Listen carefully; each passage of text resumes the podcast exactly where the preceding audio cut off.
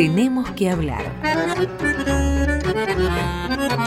Idea y conducción, José Núñez.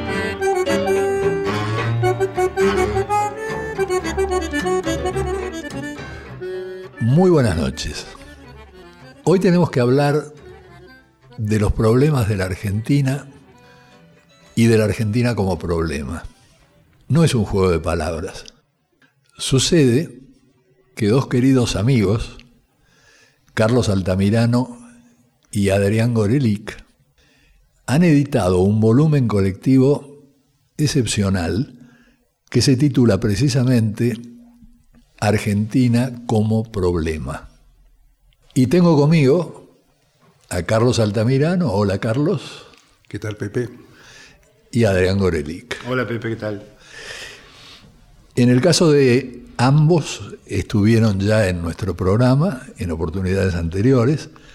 Carlos es profesor emérito de la Universidad Nacional de Quilmes, dirigió y es investigador del Centro de Historia Intelectual de esa misma universidad, y junto con Beatriz Sarlo creó la carrera de Sociología de la Cultura en el Instituto de Altos Estudios Sociales de la Universidad de San Martín. Adrián es doctor en Historia, es arquitecto de la UBA, investigador del CONICET, profesor de la Universidad Nacional de Quilmes investigador también del Centro de Historia Intelectual. Para introducirnos en el tema, yo voy a hacer un pequeño desvío, tocando en verdad una cuestión que no está específicamente tratada en el libro y después en la conversación veremos por qué. El libro cubre exclusivamente el siglo XX. Lo interesante aquí es que las viejas élites conservadoras se enfrentaron de distinto modo en distintos lugares del mundo a los procesos de democratización. Me voy a referir por un momento a lo que pasó en Europa, porque me parece muy relevante para nuestra conversación. Las viejas oligarquías, las viejas élites, se enfrentaban a una encrucijada.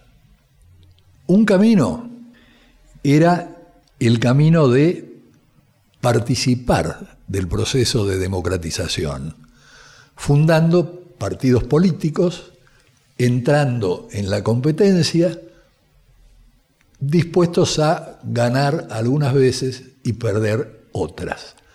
Como iba a decir años después el conservador Winston Churchill, la democracia es la peor forma de gobierno que existe, aparte de todas las demás. Este camino es el camino que siguieron Gran Bretaña, Bélgica, Holanda, Noruega, Suecia, Dinamarca, y generó un círculo virtuoso, es decir, alternancia en el poder en la mayor parte de los casos. Había otro camino en la encrucijada. Este otro camino invitaba a bloquear en todo lo posible el proceso de democratización valiéndose del fraude, de la corrupción, del clientelismo. Es lo que eligieron hacer Alemania, España, Portugal, Italia, la Francia anterior a 1880. La consecuencia fue que hubo periodos de apertura democrática seguidos de crisis y de golpes de Estado. En vez de un círculo virtuoso, se generó así un círculo vicioso. El gran dramaturgo franco-rumano Eugene Ionesco solía decir que se toma un círculo, se lo acaricia y se vuelve vicioso. Esto yo creo que ha ocurrido en Argentina con mucho fervor. Y por eso vinculo la experiencia europea de los círculos viciosos a lo que han sido las crisis recurrentes en nuestro país. Y esto tiene que ver entonces con un tema sobre el que seguramente después volveremos. El tema es que las transiciones estables, exitosas a la democracia, parecen haber dependido mucho menos del vigor de las fuerzas prodemocráticas que del carácter y de las estrategias de sus oponentes conservadores. En el caso de Argentina, la mayoría de los sectores oligárquicos optó, a mi juicio, por la variante económica del liberalismo frente a la variante política del liberalismo. Hubo minoría que siguieron esta segunda variante. El ejemplo tratado en el libro es el del gran Joaquín B. González. Pero lo dominante fue un liberalismo económico, que estuvo en las bases de las recurrentes crisis que constituyen los problemas argentinos que aborda este volumen colectivo a través de 22 capítulos muy jugosos. El subtítulo del libro es Temas, Visiones y Pasiones del siglo XX. Los voy a invitar a que comenten de qué manera se origina este volumen. Carlos, si querés empezar vos.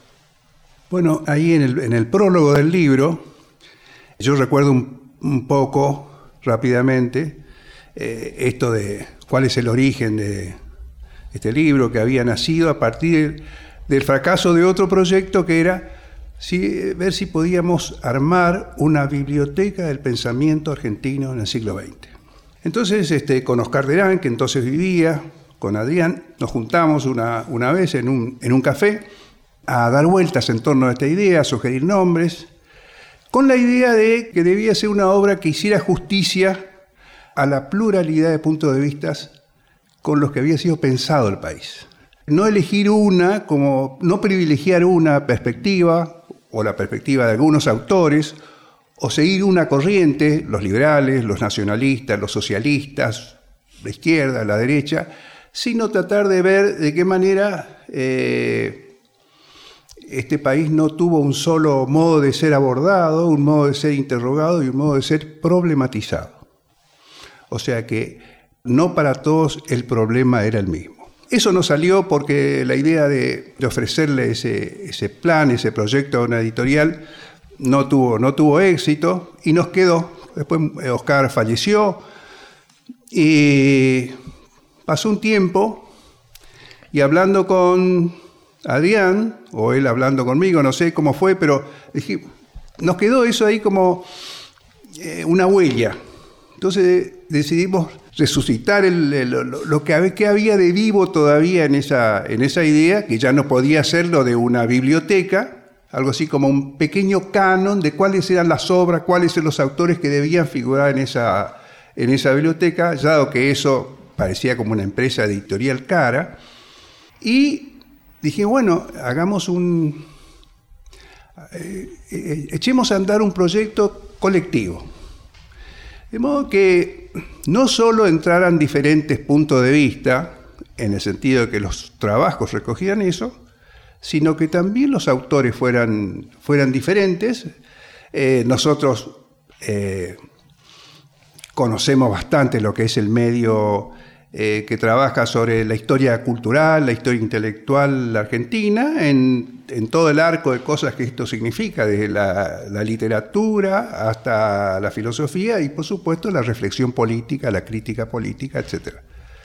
Bueno, trazamos unas líneas generales una fue, ¿cuál fue la cuestión que era vista como el problema? Lo que obstruía que la Argentina llegara a ser aquel país que siempre eh, estaba en la imaginación, en principio la imaginación de las élites eh, político-ideológicas del siglo XIX, y que después se va a llamar modernización y que en, un tiempo se llamaba el progreso.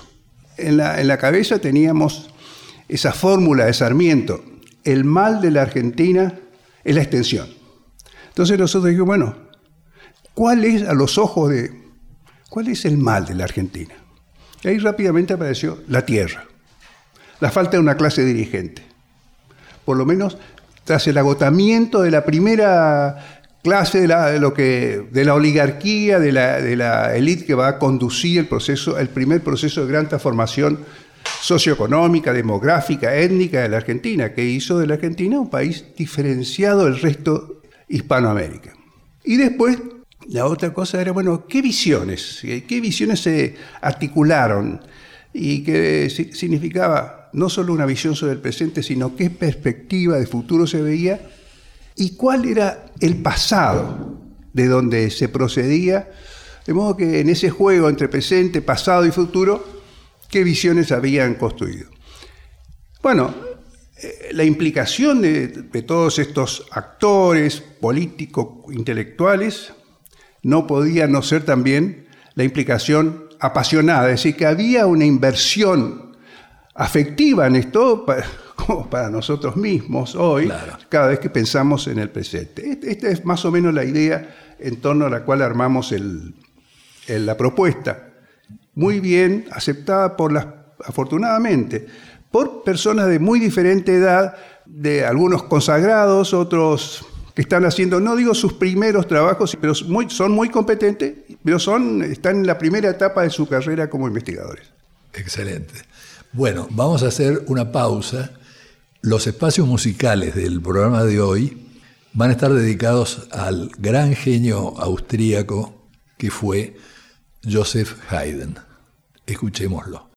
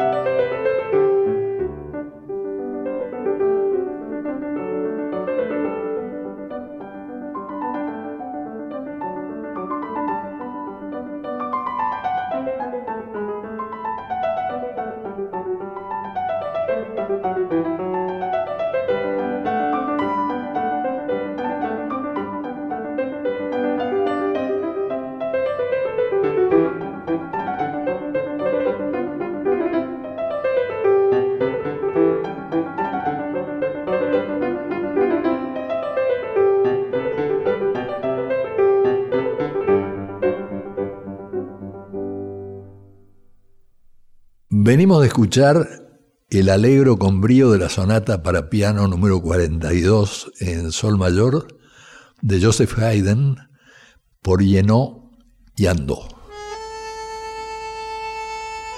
Hasta las 21. Tenemos que hablar. Con José Nuno.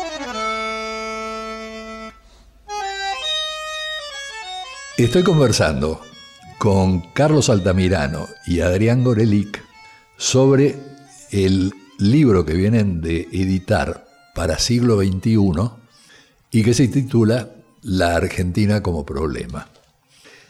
Y como tengo a los dos eminentes autores de otros tantos capítulos del libro, voy a pedirle primero a Adrián Gorelic que nos comente su excelente análisis acerca de las diferencias entre Manuel Galvez y Juan Álvarez en el tratamiento de la famosa división entre la metrópolis y el resto del país, entre Buenos Aires y el resto de la Argentina.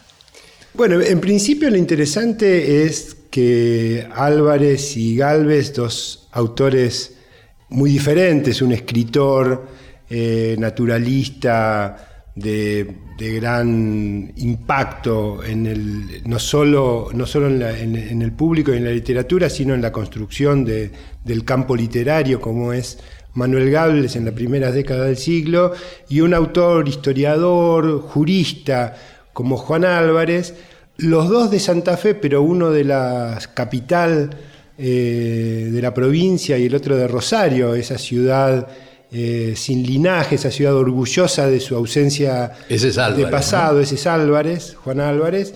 Eh, en realidad ambos no solo analizan el problema de Buenos Aires, el problema de Buenos Aires va a ser el título que le ponga Juan Álvarez a su libro, sino que ambos construyen hacia el centenario, hacia 1910, los dos modos eh, con, el cual de ahí en adelante siempre ese problema va a ser pensado. Y con esto quiero decir que Martínez Estrada, Canal Feijó, los distintos autores que reflexionaron sobre el problema de Buenos Aires en el país y sobre el conflicto Buenos Aires interior, van a estar en alguno de estos dos polos en los cuales Álvarez y Galvez construyen el problema. ¿Y cuál es esa construcción del problema? Digamos, para Galvez el problema va a ser eminentemente cultural en el sentido de que Buenos Aires va a ser la representación de un país cosmopolita, desmemoriado, la babel de lenguas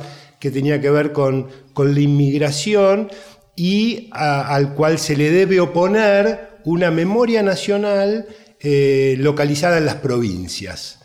Lo interesante de Galvez es que esto no lo hace como autor provinciano, porque Galvez es un adolescente que llega a Buenos Aires como parte de una familia gobernante del ciclo, del ciclo roquista, su tío gobernador de Santa Fe, su padre senador en Buenos Aires, y él en realidad va a hacer esta lectura del interior como un todo desde puestos nacionales, desde el Ministerio de Educación. El Ministerio de Educación que él tanto va a criticar en la maestra normal, va a ser el lugar desde el cual él va a redescubrir un interior con claves, digamos, españolas, con claves de la, de la España del 98, que le va a dar esta visión de una raíz cultural en condiciones de contrastar el aluvión inmigratorio. Esta es la visión de Galvez. Yo te pido una aclaración para nuestro público.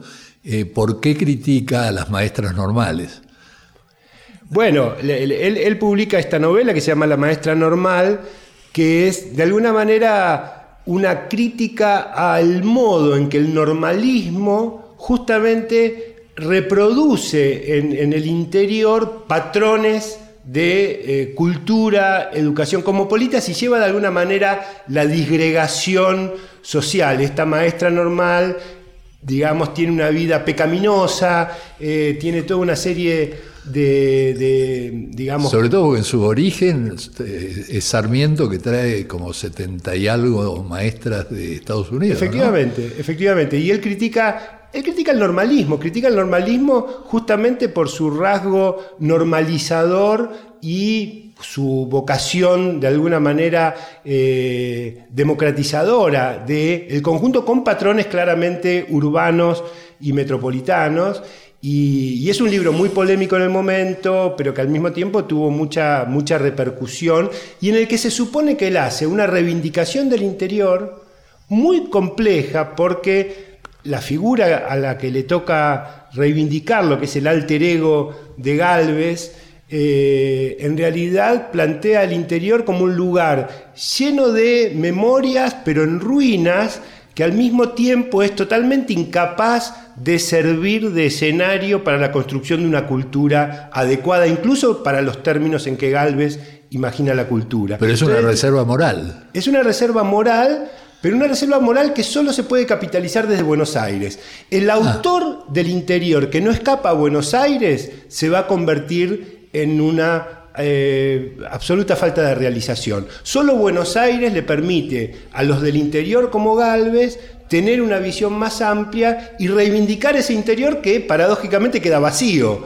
¿no? Entonces, e, e, estas son las, fórmulas muy contradictorias, con que una figura muy contradictoria como Galvez, católico, eh, eh, que, tiene un, libro fuertemente autoritario eh, y fascista, pero que al mismo tiempo reivindica el roquismo y la gestión de su familia durante el proceso de modernización del país. Una figura muy contradictoria como él va a procesar esta idea del interior como un todo opuesto a Buenos Aires, con capacidad de justamente reemplazar moralmente a Buenos Aires. Juan Álvarez es fácil de imaginar que representando muy cabalmente Rosario toma un camino completamente distinto y él publica también hacia el centenario, él publica su mejor libro que es el de las guerras civiles argentinas, que es un libro verdaderamente extraordinario, donde él muestra los conflictos de la construcción de la nación no como una suerte de,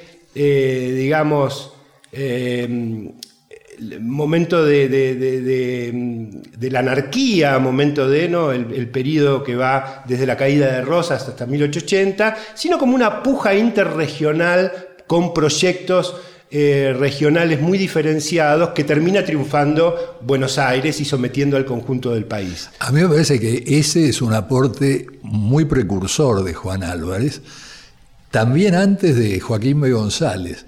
Es decir, Joaquín B. González va a terminar reivindicando la figura de Facundo Quiroga y oponiéndose a la contraposición que había instalado Sarmiento.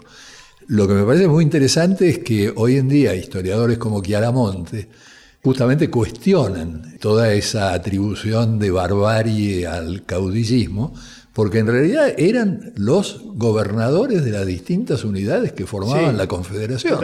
De todas maneras, Juan Álvarez adopta un camino bastante particular y es básicamente, la va a criticar a Buenos Aires, no ya por moderna y eh, disgregadora, como es el caso de Galvez, sino todo lo contrario, por hacer el ente eh, dentro de la Argentina que está impidiendo una eh, verdadera modernización que tiene que estar encabezada por ciudades nuevas como Rosario o Bahía Blanca y por algunas capitales del interior modernizadas. Él no cree, él no cree en la tradición nacional que, se asiente en las regiones, él cree que la cultura en la Argentina se homogeneizó muy rápido, muy temprano en el siglo XIX y que los proyectos esos regionales no tienen tanto que ver con características culturales de cada región, sino más bien con conflictos de poder económico. Y el puerto, Buenos Aires, es el que está capitalizando todo e impidiendo que el resto del país se desarrolle. E incluso propone retardar el crecimiento de Buenos Aires. Absolutamente, y quitar de Buenos Aires aquellos entes artificiales que impiden políticamente, por ejemplo, las rentas del puerto, que es una decisión política que impide que se desarrollen los puertos de La Plata, de Rosario, etcétera, de Bahía Blanca, quitar de Buenos Aires esos instituciones que artificialmente eh, la hacen crecer a expensas del resto del país, lo que Martínez Estrada va a repetir una y otra vez a partir de la década del 30. La cabeza de Goliat. Efectivamente. Hagamos una pausa para la reflexión de la mano de Haydn.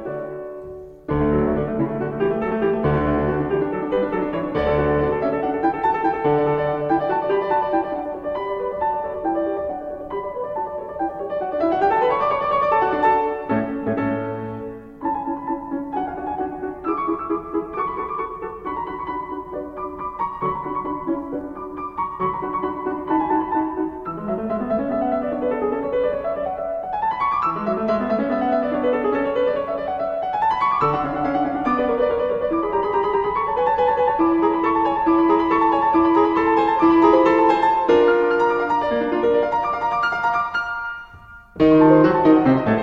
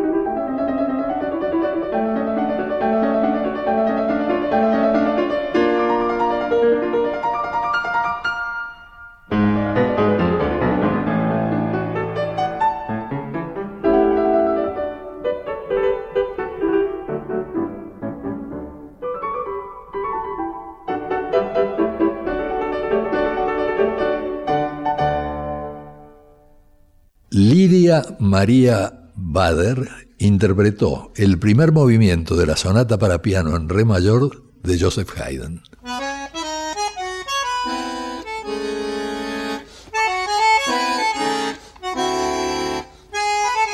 Seguimos con José Nun. Tenemos que hablar arroba radionacional.gov.ar para comunicarse con nosotros. Para escuchar todos nuestros programas pueden entrar a www.radionacional.com.ar barra podcasts, donde están las 61 emisiones de este programa.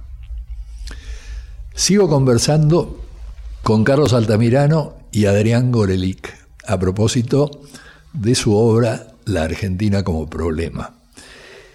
Y ahora le voy a pedir a Carlos que nos cuente de su capítulo dedicado nada más ni nada menos que a ese gran historiador argentino que fue Tulio Alperín Dongui, y a sus trabajos no sobre el siglo XIX, sino sobre el siglo XX.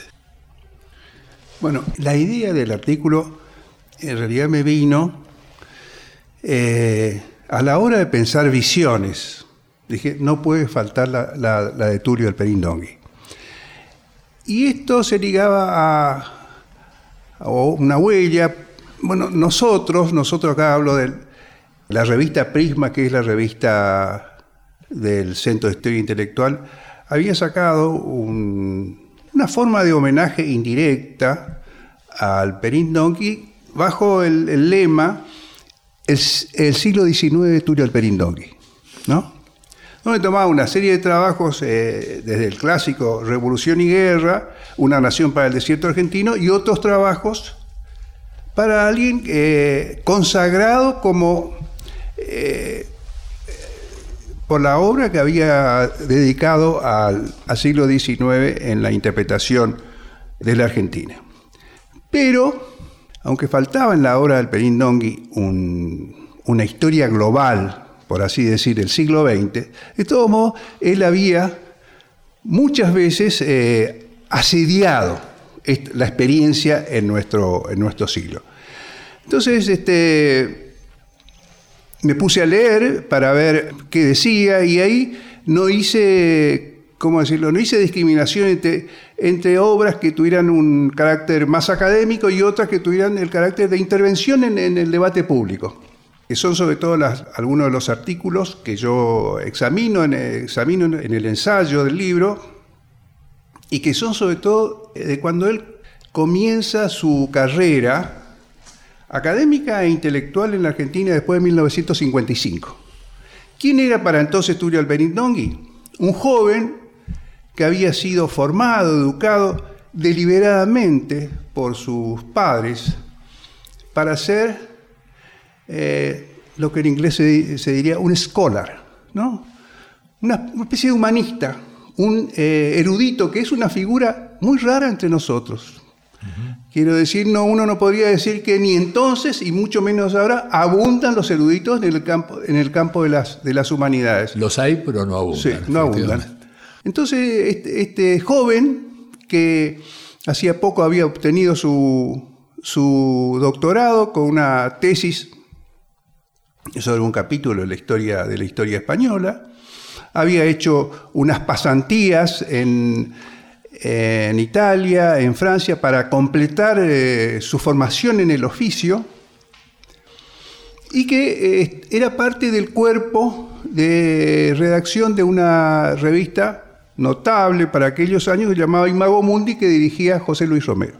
Después de hacer un, repaso por su obra, creí, y esto es lo que trato de mostrar en el artículo, creí detectar algo así como una tesis en el conjunto de esos, de esos escritos que notaba que lo que el relato que armaban esos, esos trozos hacían ver el declive, la declinación de la Argentina del progreso.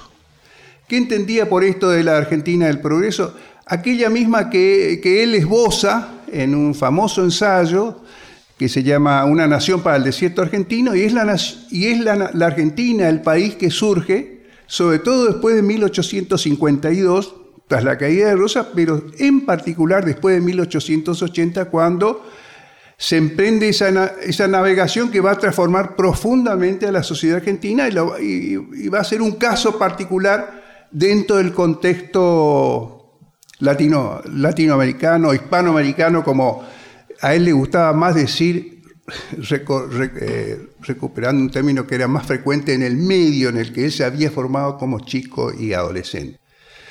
Bueno, sobre la base de esta idea de hay una declinación, un declive, que esto no sigue una línea continua, sino que tiene como intervalos en los que se ensayan o tentativas para recuperar el camino del progreso que se ha perdido o generar alternativas, nuevos rumbos. ¿eh? Él, va a situar el caso de, del peronismo en, ese, en ese tipo de, como llama, de intervalo. Pero finalmente todos estos ensayos fracasan y retoma, retoma su trabajo eh, de erosión este, este proceso de continua declinación. Un, un, tema que atraviesa todos los trabajos, yo no bueno, todos es una exageración, pero la mayor parte de los trabajos era el tema de la crisis argentina. La anormalidad permanente de este país a partir de 1930. Exactamente. Eh, esto no era original, personal, había una suerte de consenso entre los que se preguntaban por qué Argentina había entrado eh, en un camino de creciente complicación de su ordenamiento institucional, pero también de hallar un lugar en el mundo después de haber perdido aquel que tenía en la relación con Gran Bretaña y Estados Unidos. ¿no? Ahí no estaba su originalidad, sino en el papel que él le atribuye a esa clave en la lectura de todo lo que va a suceder después de 1930. Comienza el enigma argentino. Comienza el enigma. Él toma esta expresión notable, que uno podría decir, ¿cómo podía haber un enigma para Tulio Alperín Dongui que parecía conocer todo relativo a la Argentina? Y él va a terminar sus días o los últimos, retomando esta expresión, en realidad la toma de un libro de, otro argentino, pero argentino que había estudiado en Alemania, hizo parte del grupo de la Escuela de Frankfurt, de Adorno, Horkheimer, er, eh, Felix Weil, y que había escrito un, libro sobre Argentina llamado eh, Argentine Riddle, o sea, el enigma argentino, y él retoma esa, esa expresión para usarla una y otra vez. Vamos a hacer una breve pausa musical y continuamos. Sí. Dale. Dale.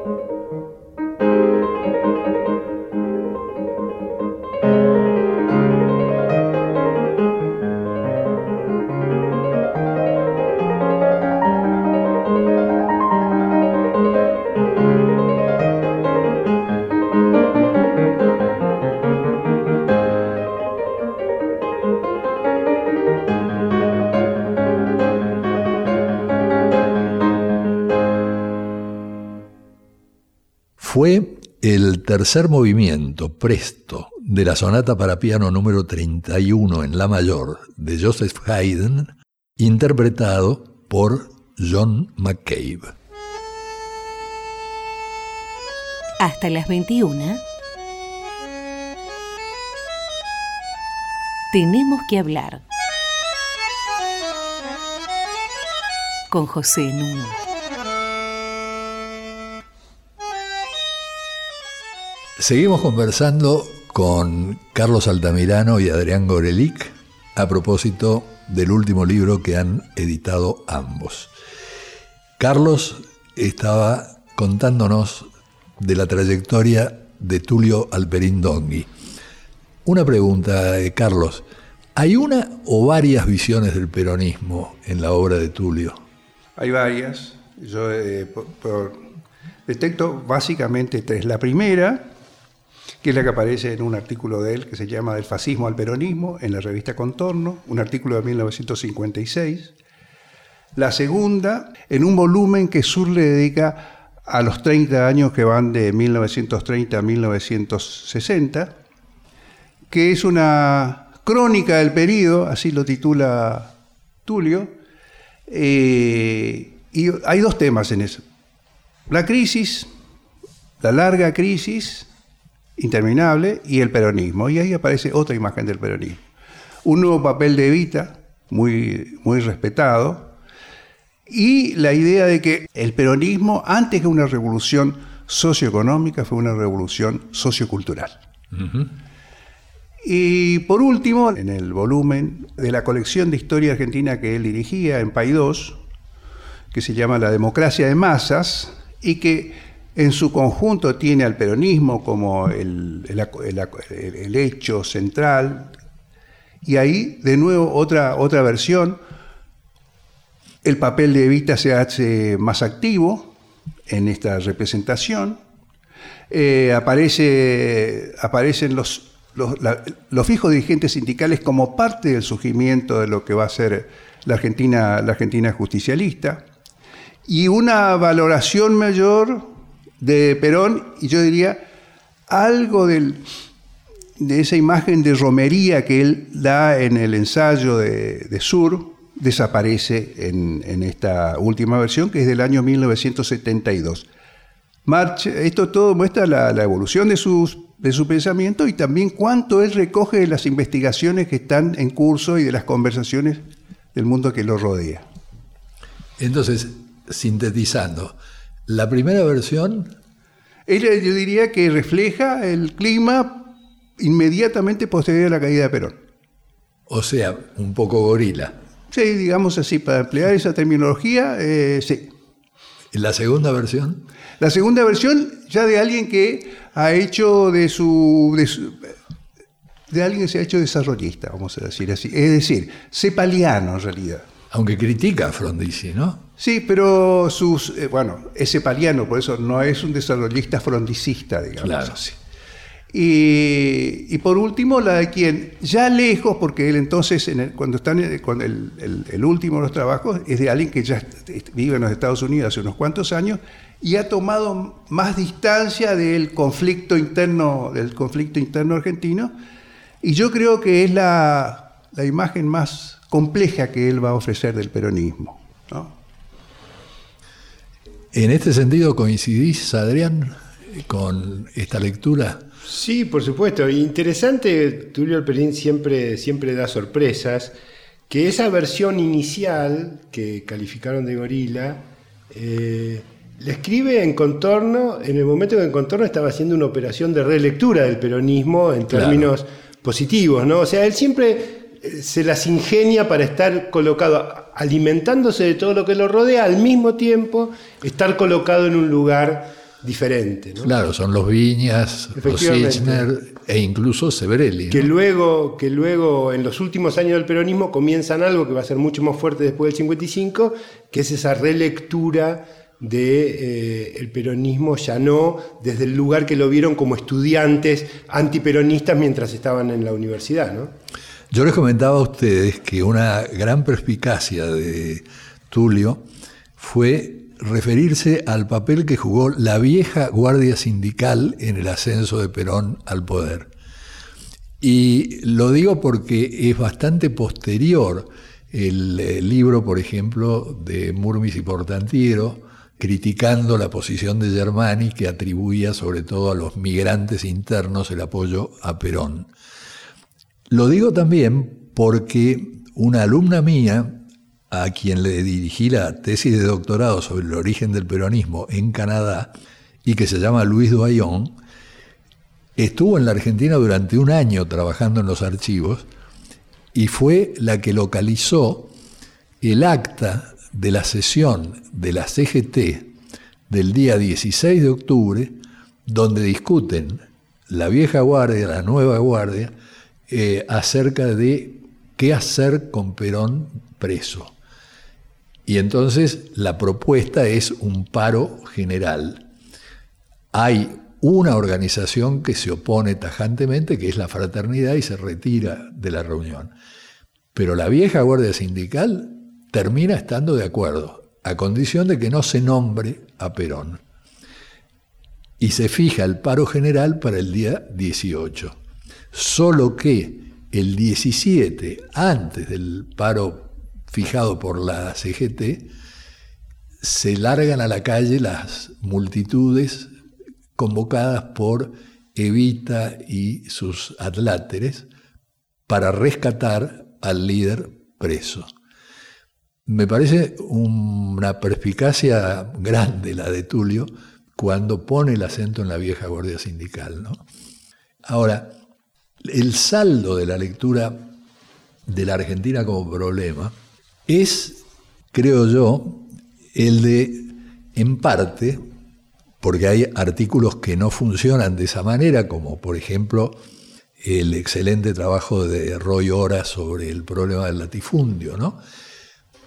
Pero es robustecer, desde mi punto de vista, esta idea del círculo vicioso, como una y otra vez se repiten ciclos, como estamos ahora otra vez viendo peronismo en el poder, redistribución a como de lugar, descalabro económico, endeudamiento, sube después un gobierno no peronista y este gobierno se tiene que hacer cargo del desastre, pero a la vez tiene posiciones neoliberales, esto conduce a ajuste, descontento, protesta, que presumiblemente puede llevar otra vez a empezar de donde se terminó, es decir, a un nuevo siglo peronista.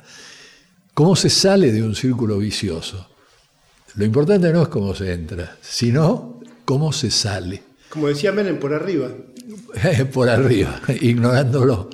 Pero hay, creo yo, otra forma de salir, que es este, la de cuestionar esta idea tan enraizada en el sentido común popular y tan digitada por el neoliberalismo, que es la metáfora, más que metáfora, analogía, porque no es una relación azarosa entre los términos, sino que es una relación de uno a uno, entre una familia, una pareja que recién se casa y la sociedad. Entonces la pareja que recién se casa se supone que tiene que crecer primero, tiene que trabajar, tiene que ahorrar, para después poder darse los gustos. Y entonces se piensa que con un país ocurre lo mismo. Hay que crecer primero para distribuir después. Y esto está realmente enraizado en la cultura nacional es muy difícil cuestionar el sentido común, salvo que uno explique que no tiene nada que ver la imagen de esa pareja que recién forma su hogar eh, con la realidad de un país como la Argentina. Porque en todo caso tendría mucho más que ver la idea de una pareja que ha heredado una gran fortuna, que tiene una gran riqueza, que tiene auto, que tiene casa, que tiene country, ¿no es cierto? Se casa, pasa a tener hijos y pasa a viajar por el mundo. Vale decir que en realidad, para salir del círculo vicioso, Lo que yo creo es que hay que plantear que hay que distribuir primero para poder crecer después. Y esta es una posición que en parte tenía Perón en los primeros años de su gobierno. Después cambia, después modifica su posición, pero trató de que nunca el sector popular dejara de participar en lo que él decía que era el 50 y 50.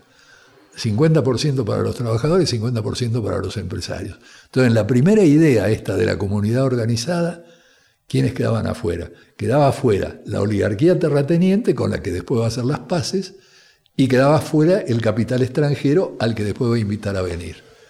Bueno, entonces, en este curso, en esta historia tan compleja que ustedes sacan a la superficie en el recorrido del siglo XX, tenemos que fijarnos para entender por qué la Argentina pasó de ser la quinta potencia del mundo a comienzos del siglo XX a ser hoy, junto con el Congo, el país que más crisis económicas ha sufrido y ocupando actualmente el octavo lugar en el mundo en términos de países que han defolteado deudas desde comienzos del siglo XIX hasta ahora. Es formidable. Si uno toma los últimos 20 años, Argentina está primera. Bueno, esto es lo que ilumina el libro de ustedes. Y a mí me gustaría cerrar leyendo un párrafo precisamente del autor con el que abren el libro, que es mi admirado Joaquín B. González. Joaquín B. González escribió, la pasión de partido, las querellas domésticas, los odios de facción, la ambición de gobierno o de predominio personal constituyen una de las fuerzas permanentes y decisivas en el dinamismo general de todo el país. Esto escrito en 1910, más de 100 años después, conserva plenamente su actualidad. Muchísimas gracias, Carlos Altamirano. Muchísimas gracias a Adrián. Gracias a vos, Pepe. Y les voy a pedir, obviamente, que vuelvan a hablar de estos temas en la medida en que progrese o no la discusión política en la Argentina. Muchas gracias, querida Inés Gordon. Muchas gracias, querido Walter Danesi. Muchas gracias a nuestro editor Diego Rosato. Y como diría Wimpy, que todo sea para bien.